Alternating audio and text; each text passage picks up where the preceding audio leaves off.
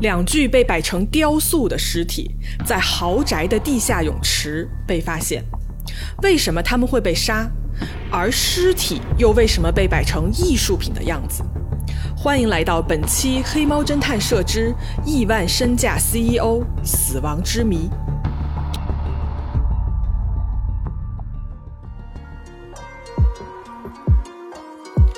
大家好，我是咪仔，我是草莓，这里是黑猫侦探社。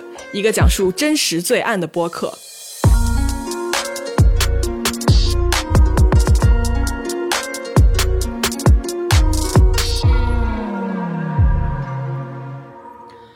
Hello，各位，今天我们要说的这个案子啊，是一个我多年以来印象非常非常深刻，以至于让我挥之不去的这么一个命案。他在国内呢被提及的非常少，但是这个案子的诡异程度，我有时候说恐怖片都不敢这么拍。它是一个夹杂了哈谜一般的杀人手法、错综复杂的家族关系、金钱与权力的这么一个案子。是的，我们说了这么多悬案哈，很多时候有的案子是因为呢警力不足，或者是因为当时的刑侦技术不太行等各种原因造成的一些悬案。但是这个案子真的，他警方投入了非常巨大的警力，对，而且呢，这个案件发生的时间距离现在也没有几年，但是它竟然能够成为一宗悬案，这一点确实让人不太能理解。好吧，那我们开始吧。OK，我们来到时间啊是二零一七年的十二月十五号，地点呢是在加拿大的多伦多。这是一个普通的十二月的早上，大概啊是十点多钟左右，外面呢天气很冷，一辆汽车在一个豪宅的门口慢慢的停了下来，车上下来两个人，而在这个豪宅的门口啊，有一个人已经在等着他们俩了。这两个人呢是过来看房子的买家，而等他们的人呢是一个房产的经纪人，叫做 Elisa。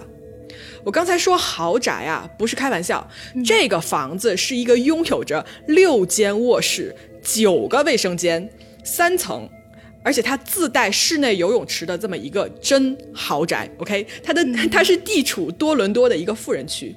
那么这个豪宅的主人呢，就是我们今天故事的主人公 Barry Sherman 和他结婚了四十七年的妻子 Honey Sherman。嗯，所以这两个人他们是什么样的身份？怎么会这么有钱？嗯这个 Barry 啊，他是加拿大非常有名的企业家和慈善家，他是著名药企 Apotex 的董事长和 CEO。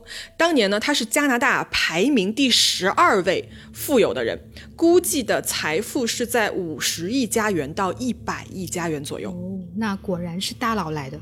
嗯嗯嗯，所以呢，我们刚才说到的这个正在准备出售的豪宅啊，就是这位 Barry 的房子。他们打算卖掉这个房子，搬去离市中心更近的一个豪宅里面。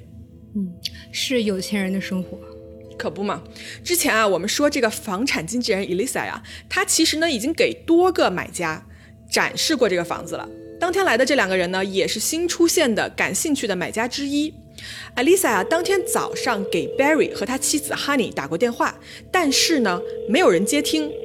呃，我估计啊，是因为这个经纪人跟他们已经很熟了，所以他就直接带着客户就过来了。嗯，那他到了以后呢，这个房子当时已经有两个人在家了，其中一个是负责打扫卫生的一个管家兼佣人，他大概一周来两次左右；另外一个是负责照顾植物的一个佣人，也是就是一周会定时过来几次。Lisa 看到啊，这个房子外面停着主人的车，但是人却不在家。当时呢，确实有一点点奇怪，可是她也没有特别的在意。接下来啊，Lisa 就带着这些客户，先是去看了呀这个房子楼上巨大的主卧啊，包括什么旋转的楼梯呀、按摩浴缸啊等等之类的。然后他们又看了看一楼的超级无敌大厨房、餐厅以及 N 个卫生间。接着呢，他们准备去楼下那一层，也是这个房子啊，嗯，怎么说最大的一个空间。他们下去了以后，房产经纪人呢，先是跟卖家展示了车库、桑拿房以及一个用来专门看电影的一个房间。嗯，随后他们就准备去看这个房子的最大亮点之一，也就是这个室内的游泳池。艾丽莎走在最前面，她先是慢慢打开了这个游泳池的大门，但是他看到了一个令他毫无准备的诡异场景。啊，不会是那他看到了什么？他看到了呀，在这个泳池的旁边的地上坐着两个人。这两个人啊，不是说穿着什么泳装在游泳或者怎么样，这是两个穿戴非常正常的人，穿着夹克、大衣之类的。这两个人的脖子上感觉有什么东西系着，或者是吊着他们。总之呢，短短的一秒的时间，Elise 就发现啊，这个东西很奇怪，这两个人的姿势也非常奇怪，就感觉非常的僵硬。也就是门开的这一秒到两秒的时间，Elisa 这个时候她想到说，我身后还有两个等着参观的买家，不是吗？她就立刻。转身就把门关上，然后笑着对客户说：“说这个游泳池啊，今天暂时没有办法参观。如果你们真的对这个房子感兴趣的话，我们可以另外约一天过来看看。”OK。随后。他就把这些客户呢带离了这个地方，这个专业素养真的还蛮厉害的。嗯，我也觉得，你知道，毕竟是卖顶级豪宅的嘛，我觉得真的反应相当的快。然后在接下来的时间里面啊，Alisa 已经无心给这些客户展示房子了，她的脑子里面一直飞速的旋转，就是在回想说刚才那一到两秒的时间，他看到的那诡异的一幕到底是个什么东西。好不容易呢，把客户送走了以后，他呀立刻回到了这个房子里面，但是他也没有马上下去看，他跟打扫卫生的这个女佣说：“你去楼下游泳池看一眼，你确认一下这到底是什么。”过了几分钟啊，女佣从楼下回来，脸白的像一张纸，她跟 Elisa 说：“马上报警，楼下啊那两个奇怪姿势坐着的人是两具已经死去的尸体。”而且就是 Barry 跟 Honey 本人，那 Elisa 是不是马上就报了警了，或者叫救护车了？就感觉是不是还能抢救一下呀？Elisa 这个时候并没有第一时间报警。首先，他们非常确认这两个人已经死掉了。他们做的事情是马上打电话给了 Barry 跟 Honey 的家人，也就是 Honey 的姐姐 Mary。这个人啊，是家族里面主要负责这个房子出售的人。根据后来的记录显示啊，Elisa 从发现尸体到跟警方报案，中间大概隔了一个半小时左右。一个半小时，他们为什么不马上报警呢？这一个半小时去干什么了呢？是这样的哈，为什么等这么久呢？具体我不知道。但是啊，Mary 呢接了房产经纪人的电话以后，立刻就联系了 Barry 跟 Honey 的四个孩子。这四个孩子分别叫 Lauren、Jonathan、Alex 跟 Kalen。不重要哈，我盲猜，在这种顶级富豪的家族里面，如果出了这么大的事情，牵扯到非常大的经济利益以及各方的关系，他们应该是在想。此时如果立刻报警，媒体也会马上跟着闻风而动，那么家族里的人以及公司里的人，这个时候就会非常的被动，没有任何时间来应对和准备。所以这个房产经纪人呢，先通知家人，而不是先报警的想法，从一定角度上来说，我是可以理解的。嗯嗯，那后来怎么样了呢？嗯，大概到了中午的时候啊，Elisa 呢，终于打了报警的电话，立刻。警察、消防员、救护车全部都赶到了现场，而根据这些人的描述啊，他们到达了以后看到的场景也是他们职业生涯中从来没有见过的。嗯，看到了什么？嗯，他们这个杀人的现场是比较特殊的，是吧？首先，这两具尸体呢，我们刚刚说了，确认就是 Barry 跟 Honey。嗯，根据尸体的状况，他们死了已经有一段时间了。这个游泳池里面的暖气以及蒸腾导致的高湿度，让尸体的具体死亡时间变得非常难以的辨认。但是呢，可以很明显的判断，尸体并不是当天早上死去的。但这都不是重点啊，让所有人惊讶的就是这两具尸体被发现的时候，他们的样子啥样子？你记得我刚才说吧，Elisa 第一眼看到这两个人坐在泳池边上，对吧？嗯。OK，Barry 的尸体是坐着的，他是背朝那个泳池的，他的腿呢，左腿是伸直了放在地上，右腿是搭在了左腿上面。然后他身上的夹克是被拉到了肩膀的位置，然后他卡在这个肩膀的位置呢，就很好的把他的胳膊呀固定在了身子的两侧。Barry 的眼镜啊，他平常是戴一个眼镜的，都是正常的戴在鼻子上的，就跟平常是一模一样的。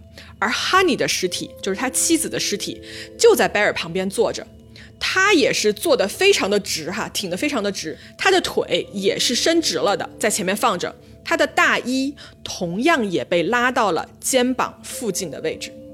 那么你要说了，这两个坐着的尸体很诡异的话，更诡异的事情来了。还能咋诡异？他们两个死去的姿势啊，就跟在这个泳池的对面的一个房间放着的一个雕塑的姿势一模一样，一眼就能看出来，完全是在模仿那个雕塑的姿势。来，草莓，我给你看一眼这个雕塑的照片。真的哎，这个这个雕塑看上去也瘆得慌，这不是一般一个普通的雕塑吧？嗯，嗯照片我放在公众号里面，我真的鼓励各位听众你们去看看，因为不能我一个人做噩梦，你知道吧？这个这个雕塑是这样子，它不是我们平常看到那种泥塑的雕塑，就是白色的什么的。这个雕塑它不是白的，它是各种各样的颜色组合而成的，它更像是一个什么？它更像是一个解剖学的人体标本。然后它呢是一男一女坐着的姿势，就是 Barry 跟 Honey 死去的那个姿势。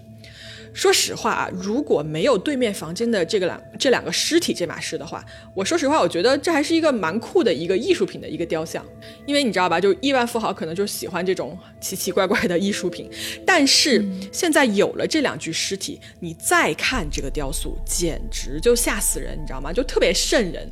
他妈耶，真的越看越可怕。嗯，我虽然啊从来没有看到过这个案发现场的尸体照片，但是这个雕塑的照片，我从第一次看就给我造成了挥之不去的阴影，真的太诡异了。等一下，这两个人如果是已经死去的话，怎么可能坐的这么直呢？而且一直保持着这种艺术品的姿势？因为他们每个人的脖子上都绑着一根皮带。他们不是背朝泳池坐着的吗？这个泳池旁边是有那种大概一米高的那种铁栏杆的，就是不锈钢的那种栏杆。这个皮带的另一端是吊在了那个不锈钢的护栏上面，所以也就是因为这根皮带，让这两具尸体一直保持着坐立的姿势，或者是说雕塑的姿势，一动不动，没有倒下。哎，我去，这个场景真的是想一想都一身鸡皮疙瘩，特别瘆人。除那除了用皮带捆绑，他们身上还有什么其他的伤吗？从现场看啊，尸体上唯一可以看到的伤痕就是妻子哈尼的脸上有伤痕，具体是什么伤，警方没有没有就是很详细的描述出来。但是呢，当时在场的每个人都觉得说这个案子的现场疑点重重。所以，警方立刻联系了验尸官和侦探，都进来调查。而媒体呢，也立刻开始了报道。整个豪宅的外面围满了记者和摄像机。所以，就跟他们家人想的一样，这这个注定是一个轰动全国的案子。对，当时 Twitter 上面全都是这个案子的消息，就冲上热搜什么的。嗯，OK，警方过了一会儿呢，就出来跟媒体通气说。我们已经在处理这个案子了。到目前为止，我们没有看到强行进入的痕迹，警方目前也没有在找任何的嫌疑人。没有嫌疑人？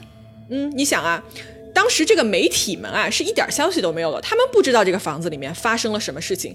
直到第二天，媒体从警方得知啊，警方对这个案子的判断是说，他们认为这是一个杀人以后再去自杀的案发现场。也也就是说，警方认为这是 Barry 杀了妻子以后，然后自杀。嗯，没错，警方初步的判断就是这样的。但是，对于整个 Sherman 家族以及周围的邻居和这个家族认识的朋友来说，这个判断简直就是开玩笑。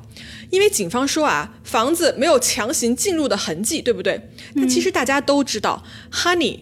这个妻子哈尼这个人对周边的邻居都特别的友好，他们家有一个侧门是永远都不会上锁的，基本上谁有事儿过去直接找他们就行了。邻居们也说啊，贝尔跟哈尼这一对夫妇是非常和善和友好的一家人，任何人去他们家敲门，他们都会非常好的回应，也会开门。平时呢，他们也非常的信任别人。亿万富豪这么 nice 的吗？家里连个保镖都没有？没有，刚才也说了嘛，家里只有女佣跟管家，所以其实我我也不是很理解这一点。嗯，所以就是说，警方说的这个没有强行进入的痕迹这一点，就根本没有说服力啊。对啊，因为你其实不用强行，你也可以进到这个屋子里面来。嗯，所以这个时候呢，Sherman 家族他们就对外发布了一个声明，他们说。警方，你这么调查得出的结论是不负责任的。我们督促多伦多警方进行一个彻底和客观的调查。然后啊，Sherman 家族做了一个亿万富翁都会做的事情。嗯，我来猜一下，他们是不是请了自己的私人调查团队来做这个事儿？Bingo，他们花重金请了一个私人的侦探团队。这些人啊，可不是什么随便找的，都是业界非常非常厉害、有过多年经验的专业人员。其中那个验尸官啊，我听说是他们当地资历最老的一个验尸官之一，过去十几年间验过大概三千多具尸体。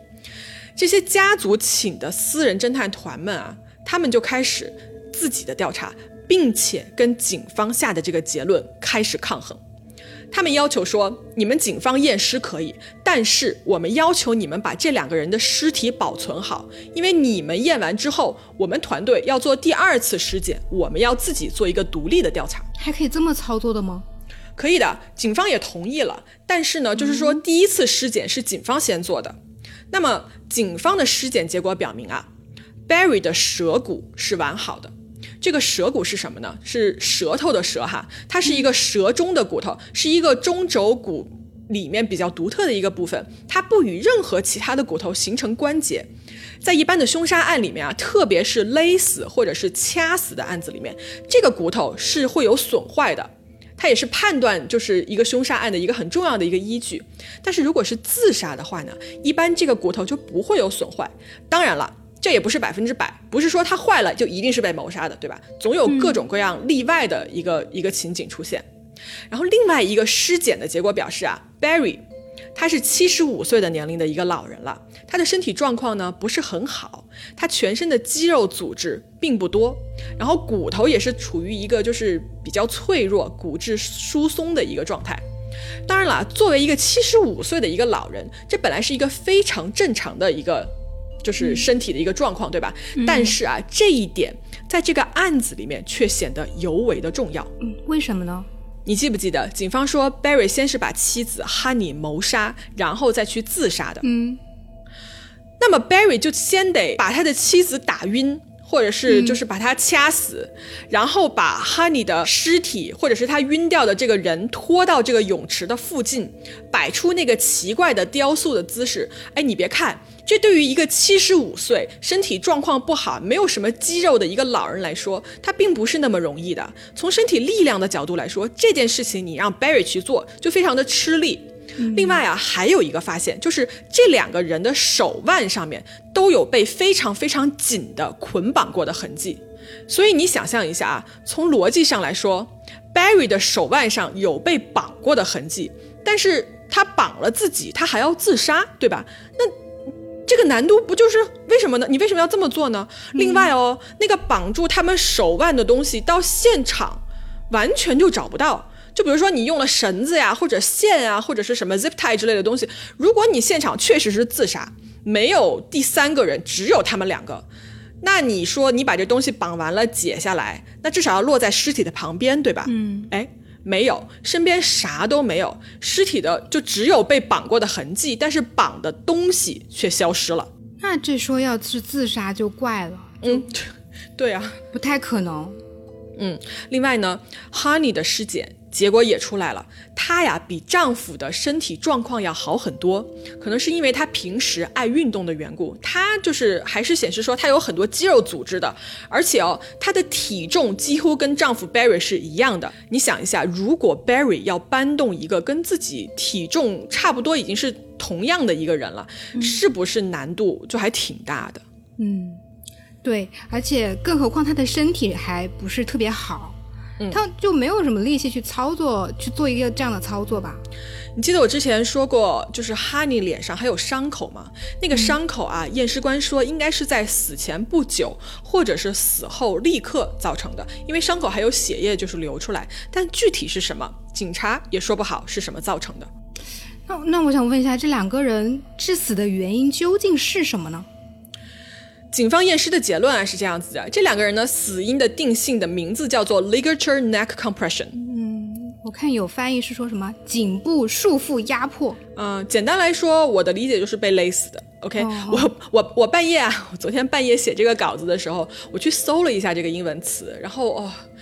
我跟你说，我重金求一双没看见过那些照片的眼睛，你知道吗？大半夜的，我真的要疯了。就是我为什么要搜这些？OK OK，回来就是这个案子的死因确定了，但是案子的定性呢？警方就一直坚持说这是杀人以后的自杀。那他们家族的那个不是找了私人侦探团吗？他们怎么说的？这些私人侦探团的人，他们啊，这里面的验尸官。他们也注意到了手腕和脖子上的伤，而且死因的结论呢，也是跟警方是一致的，就觉得是被是被外力勒死的。但是第二次尸检的这些验尸官觉得皮带不是一个杀人的凶器，它只是一个用来固定尸体的一个工具而已。嗯，他们的他们得出最后的结论是说，这不是一个自杀案件，这是一个谋杀案。Barry 跟 Honey 是被人谋杀的。嗯，那警方有没有听进去这个结论啊？没有，就完全没有。警方一直把这个，警方一直把这个案子当做自杀案件来处理哦，根本就没有想着去追查什么真凶之类的。直到案发后的第四十二天，也就是二零一八年的一月二十六日，警方呢才开了一个发布会，宣布说这是一个谋杀案。嗯嗯嗯，我缓缓的打出一个问号。对啊，这这警方不行啊，他们在搞什么？对啊，拖了十，拖了四十二天，就是一个月，好吗？就黄花菜都凉了，你要不要再拖久一点？真的就是我，我看到这还挺生气的。警方呢，当时就说他们觉得 Barry 跟 Honey 被人盯上了，这是原话。然后说这个案子不是随机的抢劫或者是什么激情犯罪，是一个计划好的谋杀案。那么问题就来了，谁会去计划去杀这一对老夫妇呢？根据周边的朋友和邻居说啊，这一对夫妻非常的和善，大家呢都非常喜欢他们。但是，但是来了，也有人不喜欢他们。谁啊？OK，Barry 这个人，开头我们说了，他是一个加拿大制药公司的头，对吧？嗯，他有着非常出色的投资能力。但是这个人呢，他也非常喜欢在法庭上跟人对簿公堂。嗯，是惹上了什么官司是吧？呃，我我这稍微说一下这个人的一个简单的生平啊，这跟他那个官司有关。在 Barry 死的前一年，他卷入了一个非常大的法律纠纷。Barry 这个人呢，当时是在麻省理工大学学习的天体物理学的一个博士学位。然后毕业之后呢，他在当年一九六七年的时候买下了他去世的叔叔 Louis Winter 的一个公司，这个公司的名字叫做 Empire Lab。而这个叫做 Empire 的公司，也就是为什么之后 Barry 自己的公司可以那么成功的，怎么说一个一个原因吧？嗯，我要说一下，Barry 这个死去的这个叔叔路易斯跟他的妻子是突然间去世的，两个人去世时间相隔不过十七天。然后他们去世了以后呢，留下了四个孤儿。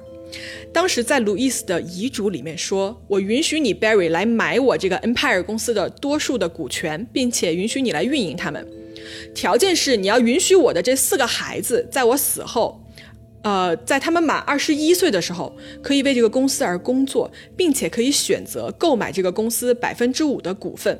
但是如果 Barry 你选择出售 Empire 公司，那么该协议无效。到了一九七二年的一月份啊，Barry 就选择了将 Empire 出售。直接导致了这个协议的失效。一年后呢，Barry 跟这几个 Empire 的前员工一起创办了 Appletex，也就是他现在的这个公司。这个公司啊，一直到二零一六年，它作为加拿大最大的药品制造商之一，雇佣了大概有一万多名员工，在超过一百一十五个国家销售，呃，大概二百六十多种产品，年收入大约是十五亿美元左右。嗯，也就是说，Barry 的这个决策让四个孩子没了一大笔钱的同时，他自己又大挣一笔。嗯，那那我可以可以这么说吧？那我觉得是不是这四个孩子想要告 Barry 啊？没错，就是这个四个孩子，当年的孩子，他们成年了以后，一纸诉状把 Barry 告上了法庭，起诉 Barry 数百万金额的赔偿。他们的理由是，如果没有当年的 Empire，就没有你现在的公司 Apotex。那么我现在要告你，我现在需要你 Apotex 公司百分之五的股份。那狮子大张口哦。嗯，但是人家是合法流程卖的公司啊。对呀、我也觉得呀，所以当时法院是驳回了这个案子的。然后在当年的十二月六号的时候，法官还判定说，这四个原告需要向 Barry 赔付三十万加币的律师费用。听说啊，Barry 还力争说要把这三十万的加币费用改成一百万加币。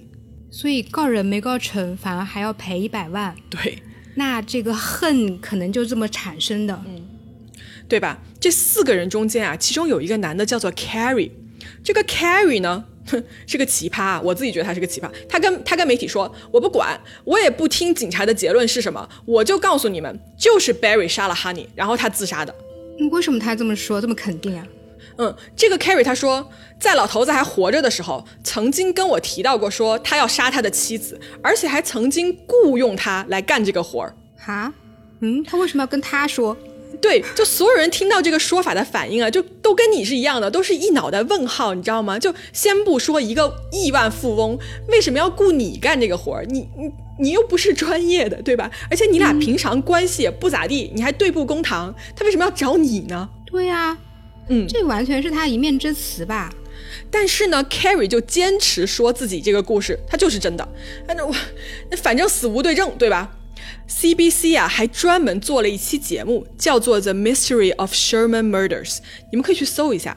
在这个节目里面啊，他们采访了 Carrie，听到的故事呢还是跟之前的版本一模一样，Barry 就是杀了妻子然后自杀。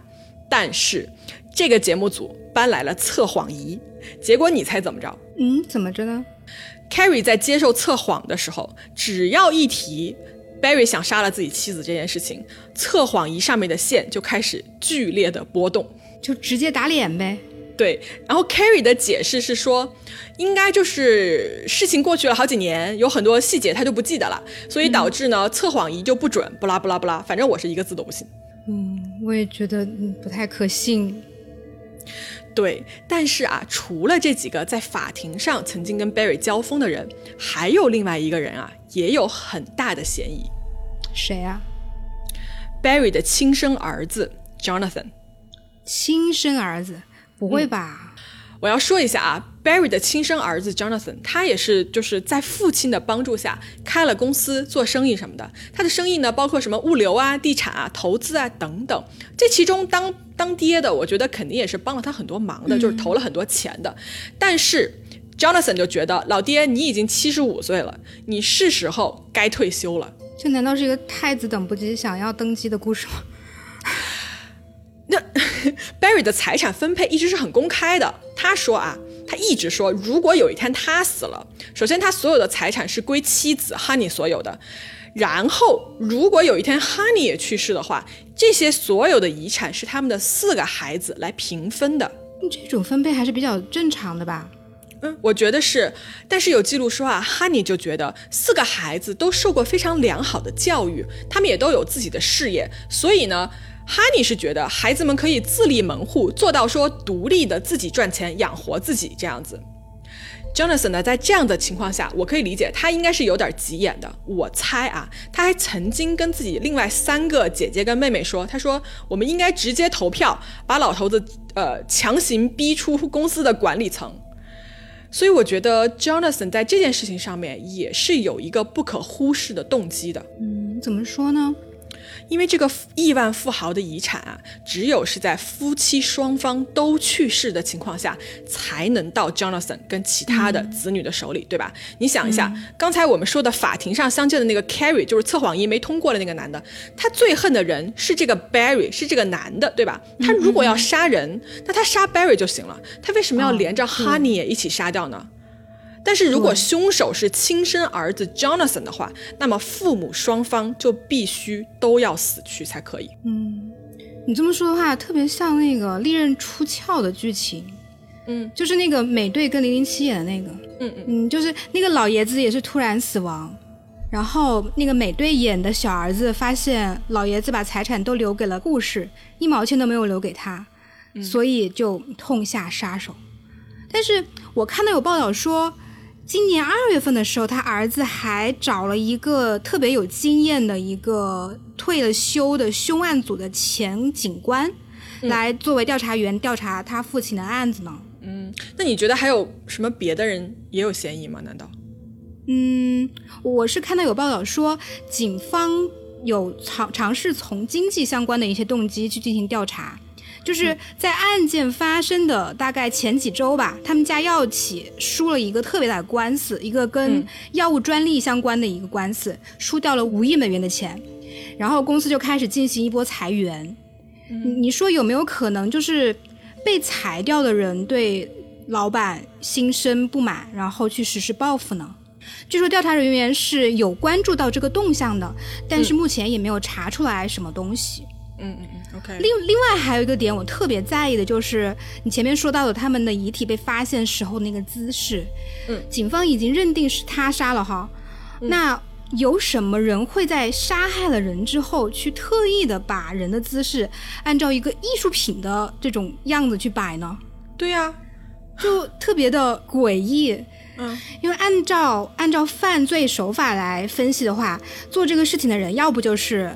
变态杀人狂，要不就是雇佣杀手。你说有没有有没有可能是对他存在恨意的人？我不知道是谁啊。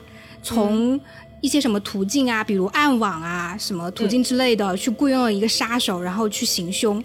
然后这个杀手呢，他自己可能就是有那种习惯，把他杀害的人摆成艺术品的样子，当做当做他的一个标签啊。原来是这样。有没有？但是你知道吗？